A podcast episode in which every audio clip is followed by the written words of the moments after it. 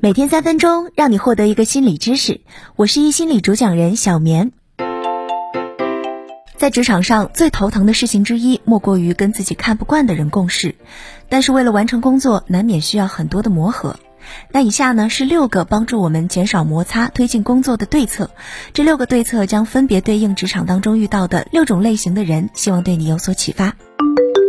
第一个类型，非暴力不合作，完不成任务就推卸责任。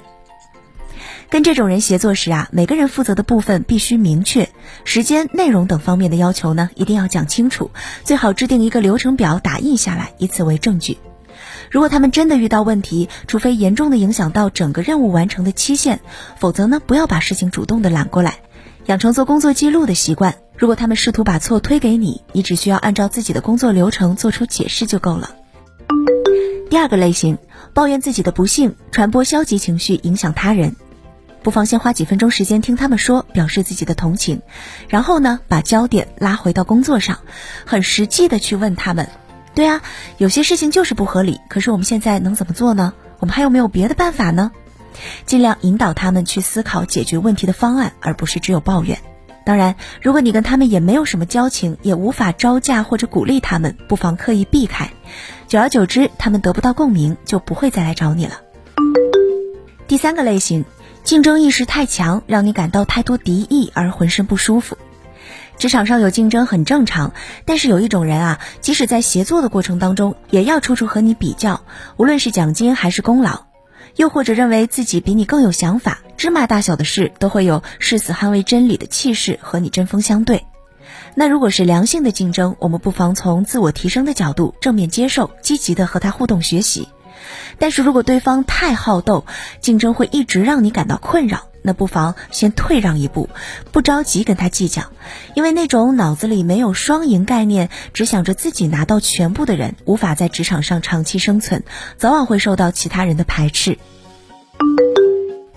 第四个类型呢，爱搬弄是非，少跟爱讲八卦的同事聊天，这样一来不会让自己成为八卦转运站，二来呢也不会让个人的隐私传播出去。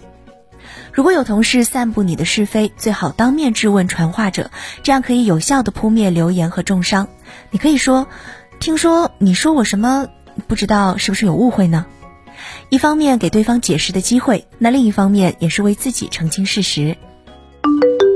第五类人呢，太过算计，总是追求利益而忽略与他人的合作。既然他唯利是图，那就以利代之。对于不是他们分内的工作，他们有权利拒绝。你必须先有这样的认知，也不用对此生气或挫败。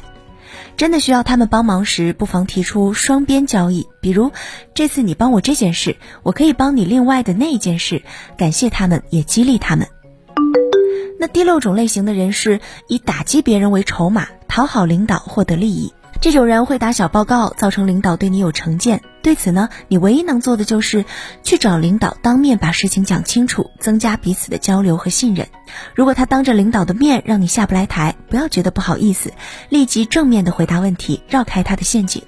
同时呢，切忌顾左右而言其他，因为他很可能会穷追不舍。好，那以上呢就是今天的分享。这里是一心理三分钟心理学，悄悄告诉你一个小彩蛋，在公众号心理公开课后台回复“打卡”两个字，送你一张专属学习记录卡片。